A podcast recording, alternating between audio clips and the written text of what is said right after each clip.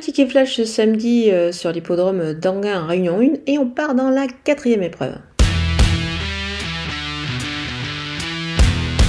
Je vais tenter ici euh, le numéro 7, Fabrice du Gite, qui est de nouveau euh, drivé par son entraîneur Léo Abrivard. Lorsqu'ils sont associés, ça se passe plutôt bien, comme c'était le cas la dernière fois. Il est déféré des quatre pieds, c'est pas mal ainsi, déchaussé. Le cheval hérité du 7 derrière la voiture, il devrait pouvoir s'en sortir ici.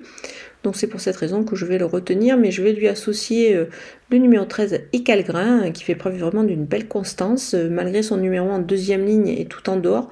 Moi je pense qu'il est capable de réaliser une performance de choix. On va donc garder ces deux chevaux pour un couplet gagnant placé.